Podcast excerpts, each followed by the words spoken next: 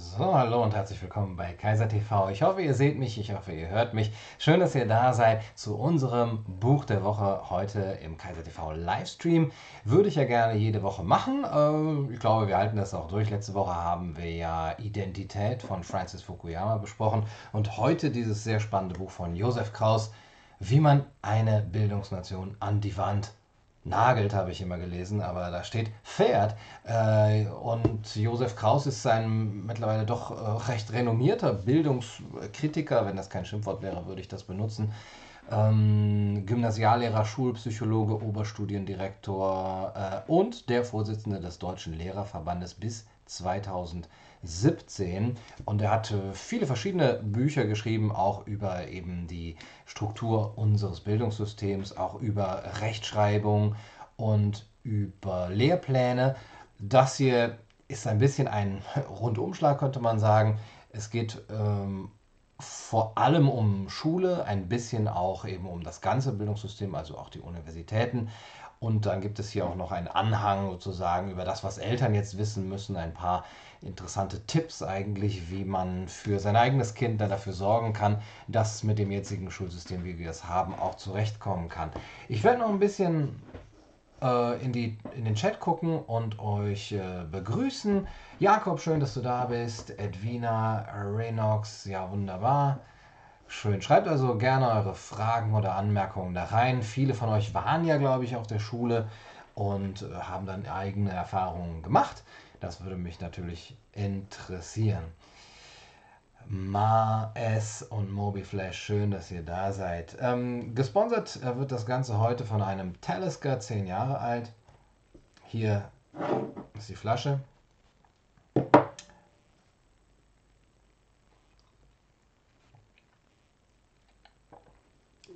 Mm, köstlich.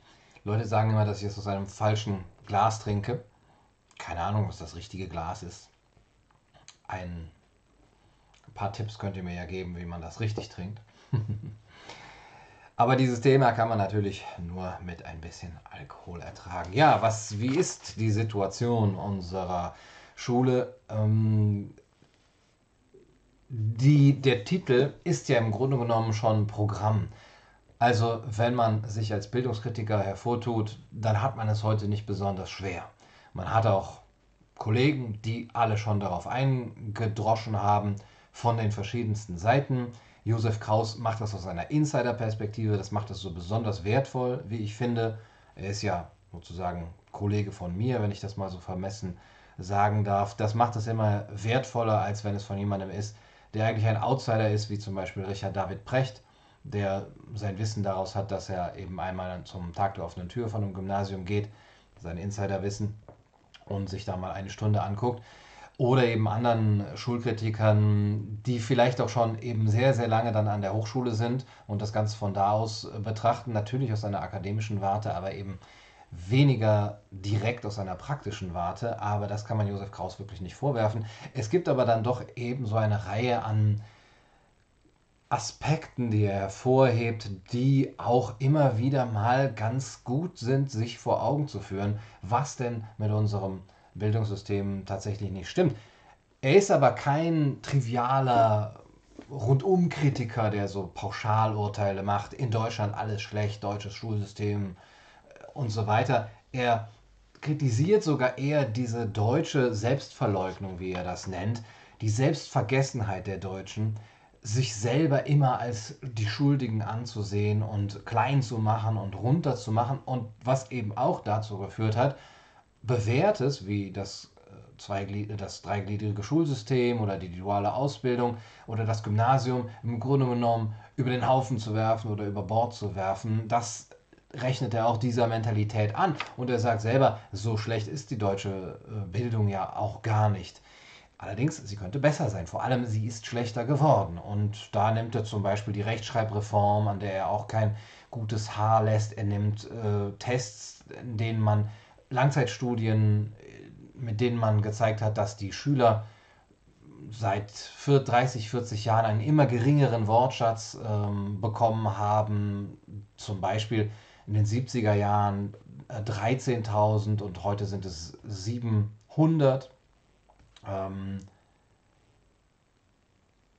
nee, 1300 und heute sind es 700 Wörter, sorry that, meine mathematischen Fähigkeiten. Ähm, und das ist also eine, eine, eine fast eine, eine Halbierung des Wortschatzes von, von äh, Schülern. Äh, Rechtschreibfehler. Man hat ein und denselben Test genommen, Text, der diktiert wurde und die Rechtschreibfehler haben sich innerhalb von 30, 40 Jahren um 77 Prozent äh, vervielfacht, um 77 Prozent gestiegen. Gleichzeitig hat man in den Grundschulen das Englischlernen, den Englischunterricht eingeführt. Der Deutschunterricht ist zurückgefahren worden und auch in Geschichte und Mathematik gibt es im Grunde genommen diese Verfallserscheinungen. Die Schüler wissen nicht mehr, die Grunddaten der Geschichte, was am 17. Juni 1953 passiert ist, können sie nicht sagen, na, wisst ihr es, wisst ihr es, schreibt mal in die Kommentare, nicht googeln. ähm, also solche, ja, erstmal oberflächlichen Daten, ein historischer Analphabetismus nennt Kraus das, der aber eben auch dazu führt, dass man ideologisch anfällig wird für Verführung, ideologische Verführung, weil man eben nicht mehr dieses geschichtliche Hintergrundwissen hat. Und in der Mathematik ebenso ähnlich. Er gibt ein Beispiel von einem Test, der in der 10. Klasse, also der die Befähigung zur Oberstufe eben ähm, bescheinigen sollte. Eine mathematische Frage, nicht die einzige und sicher auch nicht die schwerste, aber eine Frage war, bilde aus den Ziffern 2, 3 und 6 die größtmögliche Zahl. Na, wisst ihr es, wisst ihr es? Schreibt es in die Kommentare. Ähm, also diese Absenkung der Ansprüche, der Anforderungen im Schulsystem, woher kommt das?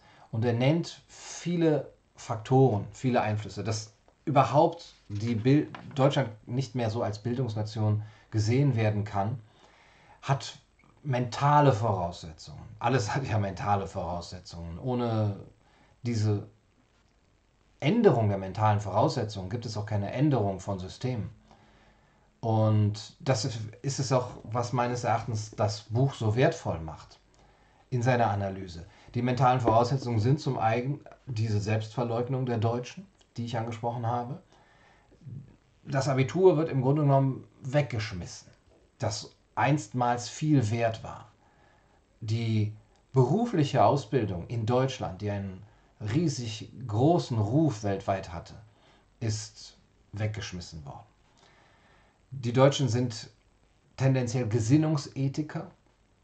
Es geht ihnen darum, gut auszusehen und das Gute zu wollen, in der Gesinnung zu haben. Und das Gute ist für sie oft die Gleichheit. Es führt zu einem Egalitarismus. Ja, 236, Dankeschön. 2,63 Euro. Oh, okay. 42 ist richtig, genau.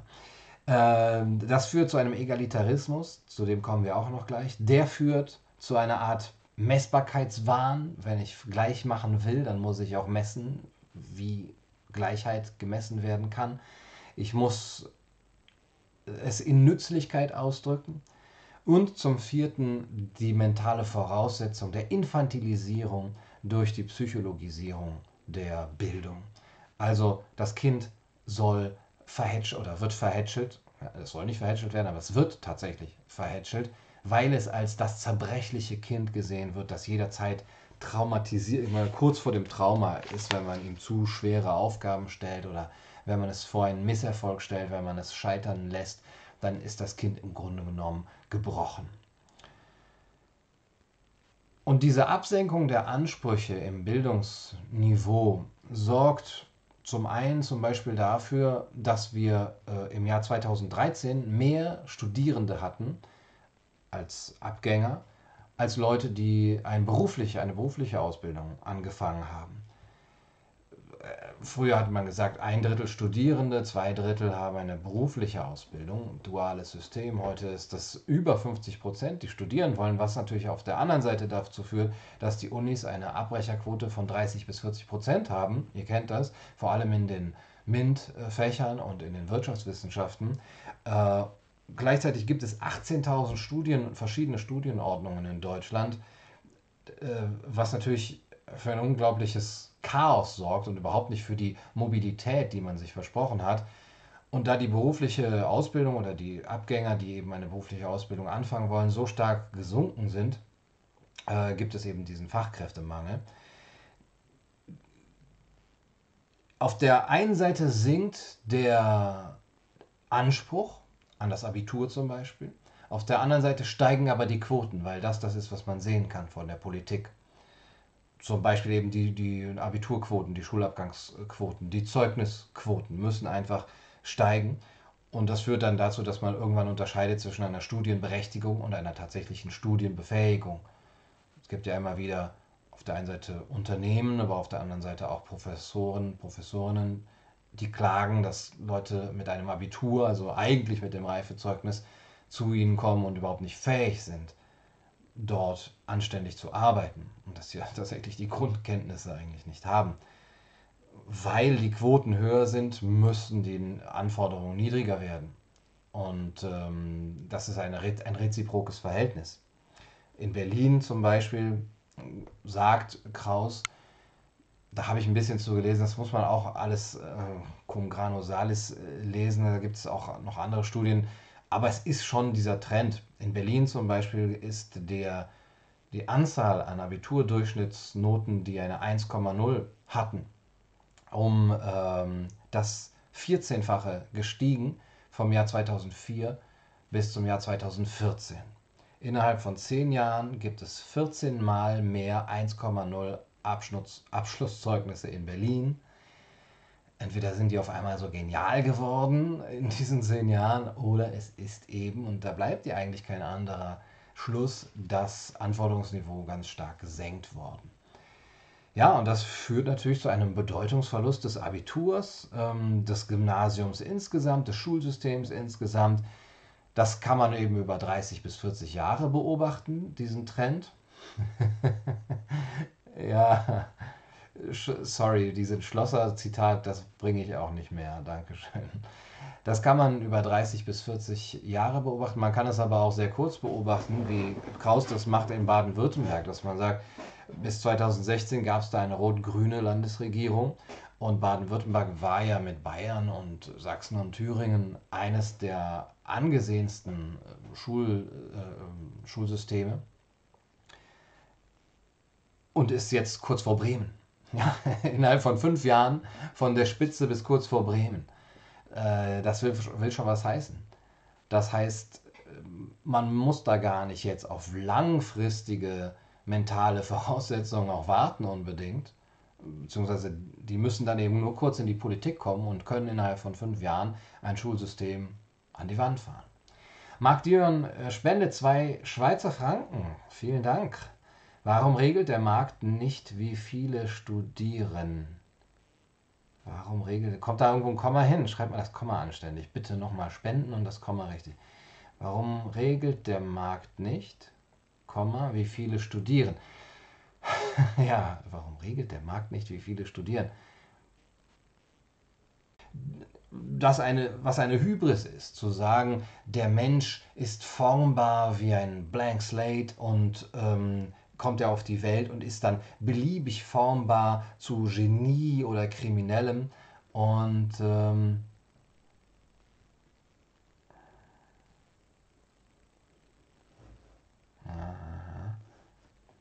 Müssen wir mal gucken. Sind wir noch online hier? Sag doch mal.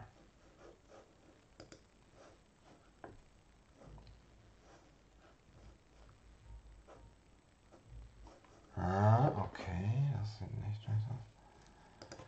Da sind wir noch on. Zu hoher Wahrheitsanteil. Okay, aha, das kann man. Jetzt läuft's wieder. Okay, irgendwas ist mit dem Internet. Naja, wieder diese russischen Hacker. Ja, der Machbarkeitswahn, der eben sagt, wir müssen Menschen begaben. Das ist so eine Floskel gewesen, wohl in den 70er Jahren, der linksgrünen Reformer, also linksgrün waren die ja damals nicht, aber der Reformer, wir müssen Menschen begaben. Normalerweise haben wir die Vorstellung, Menschen sind begabt. Ja, da steckt dieses religiös äh, konnotierte Wort der Begabung, der Gabe drin, und zwar von Gott, ja, oder vielleicht von der Natur ausgestattet mit bestimmten Fähigkeiten. Aber jetzt erhebt sich der Mensch hybrishaft zu einem zweiten Schöpfergott und sagt, wir können Menschen begaben, wir können sie mit Begabung versehen. Und das geht halt nicht, wenn man realistisch ist, gehört das eben zu unserer Condition humaine, dass wir unterschiedlich begabt sind von Natur aus und dass das auch nicht besonders schlimm ist. Wir akzeptieren das ja auch in Sport und Musik, dass nicht jeder jedes können muss und dass eben da auch unterschiedliche Begabung den Reiz ausmacht ähm, und dass eben Leistungsunterschiede auch äh, notwendig und sinnvoll sind. Ähm, die, ähm, jetzt muss ich kurz überlegen, dieser Machbarkeitswahn, das passt eigentlich ganz gut zu diesem Egalisieren auf dem untersten äh, Anspruchsniveau, das gleichzeitig aber entgegen der, äh, dem Wunsch und der Absicht, die Kinder aus den bildungsfernen und sozial unteren Schichten in diesen Schichten gefangen hält, was man ja eigentlich damit verhindern will. Wenn man sagt, wir senken das Bildungsniveau so sehr ab, dass es auch eben für die Schwächeren leichter wird, eine gute Note zu bekommen, dann wird es für die, die aus einem bildungsnahen Hintergrund kommen, viel natürlicher und viel einfacher sein, sich nochmal abzuheben, dadurch, dass die Eltern zum Beispiel eine Pri Privatschule nehmen oder dass die dann nochmal Nachhilfe nehmen und so weiter. Und ähm, die, die aus den bildungsfernen Schichten kommen, die gleichen sich eher am unteren Level dann an und trotzdem gibt es dann noch diese, ähm, diese Unterschiede in dem Anspruchsniveau. Ja, das nächste ist die Spaßpädagogik, die, die er nennt, also dass Leistung im Grunde genommen diskreditiert worden ist. Äh, es gibt dann Vokabeln wie Leistungsdruck und Leistungsstress.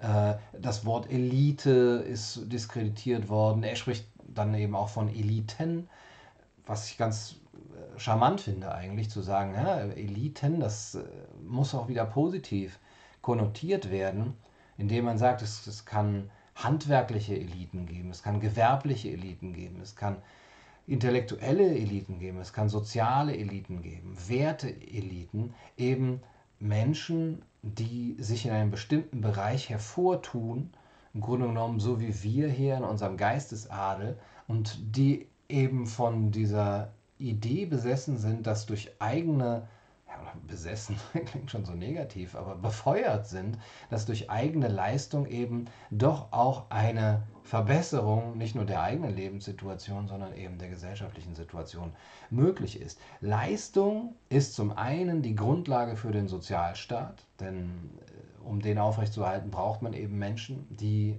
etwas leisten. Zum anderen ist sie auch der, äh, ein, ein emanzipatorisches Prinzip, wie er sagt. Ähm, früher hat man, er sagt das auch in, in seinem Vortrag über, die, äh, über das Buch in der Bibliothek des Konservatismus, ähm, schöner Vortrag könnt ihr euch auch äh, gerne anhören, dass es früher im Grunde genommen um aufzusteigen oder um oben zu sein, also Prinzipien der äh, Auslese und der Separierung eigentlich nur gab die Geburt, also die Herkunft, das Geld, der, äh, das Geschlecht und die Gesinnung. Und an diese Stelle, wenn an diese Stelle Leistung tritt, dann ist das das emanzipatorische Prinzip, das aus jeder Schicht, das aus jedem Geschlecht, das aus jeder äh, ja, aus, äh, aus jeder Herkunfts, ähm, aus jedem Herkunftsbereich Menschen über Leistung aufsteigen können. So zumindest die ideale Sichtweise. Apropos Ideal, das nächste ist natürlich das Bildungsideal, das wir in Deutschland ja lange Zeit hochgehalten haben mit Humboldt und auch den anderen Vertretern, Schleiermacher, Fichte, Pestalozzi, äh, im deutschsprachigen Schulsystem auch.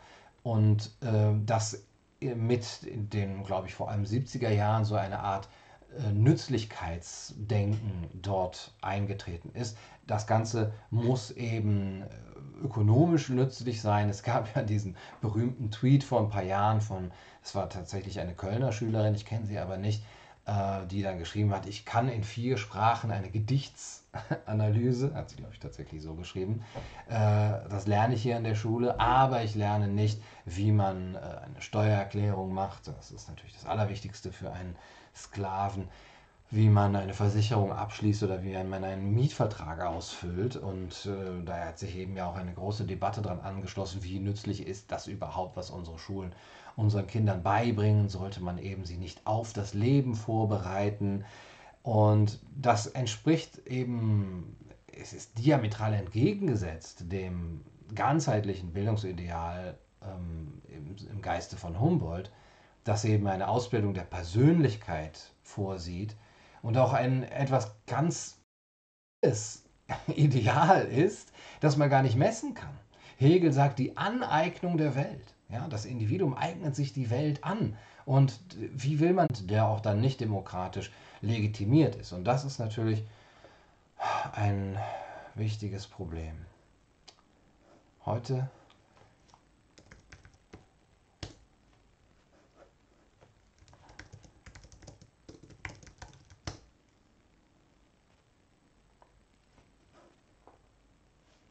Ja, ja, dann, dann schreiben die Leute.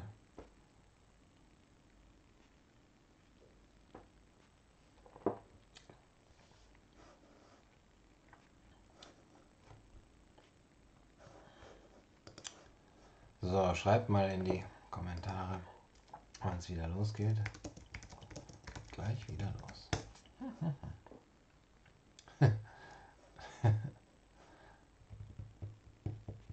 Der Chat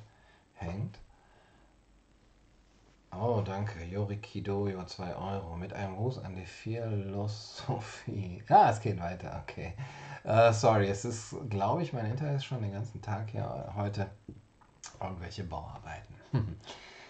Ich weiß nicht, bis, bis, wir, bis wann ihr das gehört habt. Auf jeden Fall habe ich natürlich mit meiner Kritik an diesem neoliberalistischen, äh, neoliberalen Schulsystem so meine Probleme. Aber es ist natürlich wahr, der Staat, wenn er eben das Schulsystem in die Hand nimmt, dann muss er, sollte er auch dafür sorgen, dass er auch kontrolliert, was da reinkommt und es nicht irgendwelchen äh, ja, Bildungs... Ähm, äh, Wirtschaftsunternehmen oder Wirtschaftskorporationen überlassen. Äh, das Problem, was ich habe mit dem ganzheitlichen Bildungsideal, also ich finde es ja gut, nur wenn der Staat es ist ja eine sehr, sagen wir, idealistische Sichtweise. Und sobald der Staat im Grunde genommen bestimmen will, wie deine Seele aussehen soll, ich versuche mich jetzt mal so auszudrücken. Also die Bildung ist ja Seelenbildung, es ist Persönlichkeitsbildung. Und wenn der Staat Zugriff hat über die Bildung auf deine Seele, auf, die, auf, die, auf die persönliche Bildung des einzelnen Kindes, dann habe ich da doch tatsächlich eben meine Probleme. Das ist ja tatsächlich jetzt auch so.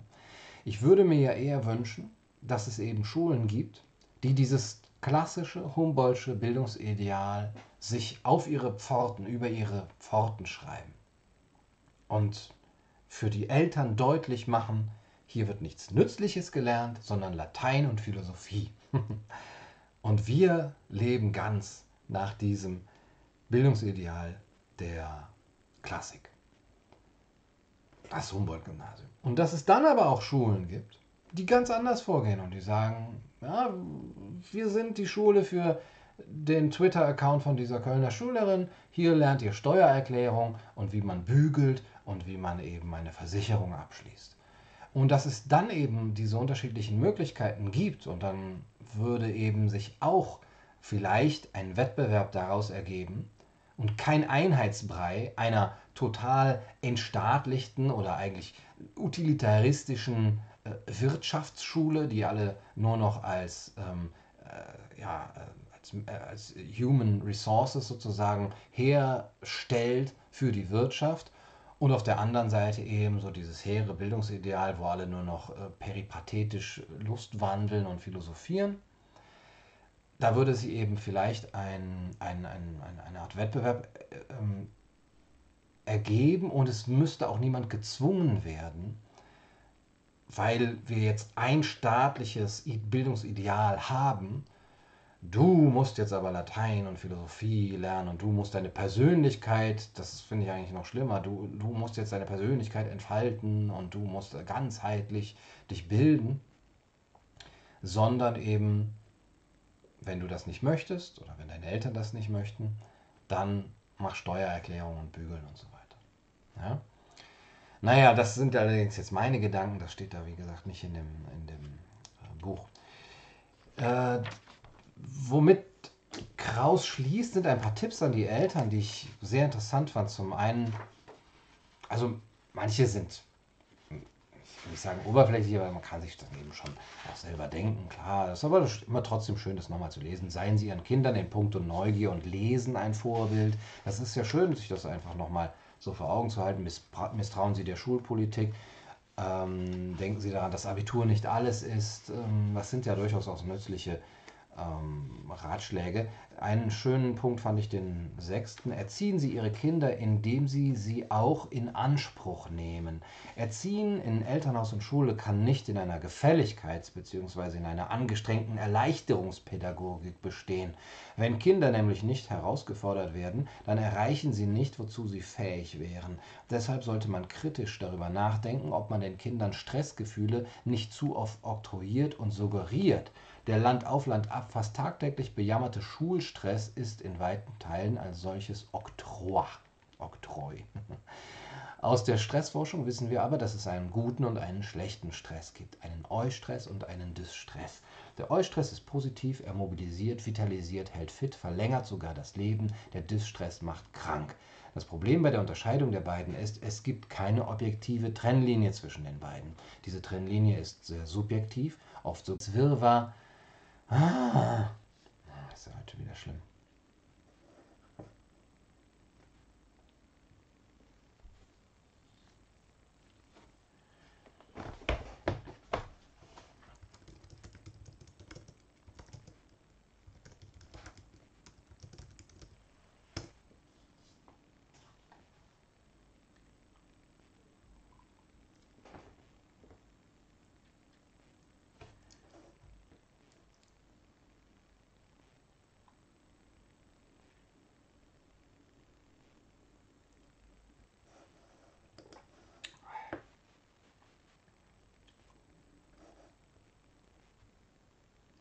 Oh, das Gas läuft wieder. Ich weiß nicht, was es ist. Habe ich schon extra den Router für euch, äh, dank eurer vielen Spenden, geändert. Aber es ist halt Köln. Was will man machen? Äh, ja, gegen der deutschen Identitätswirrwarr könnte eine Verankerung der deutschen Sprache im Grundgesetz ein klein wenig helfen. Im Gegensatz zu Ländern wie Österreich und Schweiz hat die deutsche Sprache in Deutschland immer noch keinen Verfassungsrang. Also solche Vorschläge kommen von Kraus. Ähm, das geht auch mehrere Kapitel über die Rechtschreibreform, an der, wie gesagt, kein gutes Haar lässt. Und dass da eben dadurch auch die Ausdrucksvielfalt und die Möglichkeiten der semantischen Differenzierung darunter leiden. Es hat sich auch so im Grunde genommen das Denken eingeschlichen, dass alles irgendwie möglich wäre. Naja, früher hat man es so geschrieben, heute darf man irgendwie beides oder man darf alle Möglichkeiten schreiben. Es hat eigentlich niemandem etwas gebracht, außer den Verlagen. Das ist eben auch äh, die Kritik, das ist äh, eben auch eine wirtschaftliche Angelegenheit gewesen. Die Schulbuchverlage und der Duden und der Warich und Bertelsmann, die haben natürlich da großen Absatz mitgemacht. Es geht auch um die, ähm, die Medien, Computer. Er ist für ein Handyverbot in den Schulen. Er sagt, die Computerisierung bringt eigentlich gar nichts in puncto Bildung mit Clifford Stall und auch mit Manfred Spitzer, ist er hier eigentlich auf äh, der gleichen Linie. Und auch, was Sprache eben, aber auch was Literatur angeht, er ist für einen Kanon. Er ist dafür, dass ähm, der Deutschunterricht täglich stattfinden sollte, in jeder Klasse. Und wenn ich mir das so angucke, wie das in meinem Alltag ist, ist zum Beispiel in der 9. Klasse zwei bis dreimal in der Woche. Das ist äh, noch besser als nichts, aber es ist natürlich nicht täglich. Er fordert, dass täglich eine Stunde Deutschunterricht gegeben werden muss und dass dieser Deutschunterricht auch beinhaltet, dass ähm, die dass die Lehrer, die Deutschlehrer vor allem, aber auch die Lehrer aller Unterrichtsfächer auf sprachliche Exaktheit und Schärfe achten. Da ist sicher noch, und da fasse ich mich auch der, an die eigene Nase, äh, sicher noch einiges zu tun. Aber ich spreche jetzt mal für mich. Drittens gehört zum Deutschunterricht ein Lektüre-Kanon. In der Schule muss es um große Werke der Literatur gehen, also so wie hier auf Kaiser TV. Danke, Marc. iPhone bedienen ist kein IT-Skill. Ähm, also Werke, die fundamental für eine Epoche sind, deren Wirkung zugleich über den deutschsprachigen Raum, über die jeweilige Epoche und über die Literatur hinausgeht. Also eigentlich das, was wir hier erfüllen auf Kaiser TV, dieses, ähm, diesen Bildungsanspruch. Die literarische Bildung wurde mehr und mehr heruntergefahren. Es werden kaum noch Gedichte auswendig gelernt. Einen Lektüre-Kanon gibt es nicht. Hier hat sich, hier hat eine Furie des Verschwindens gewütet. Entrümpelungsdebatte heißt das pädagogisch korrekt, wie wenn herausragende Werke der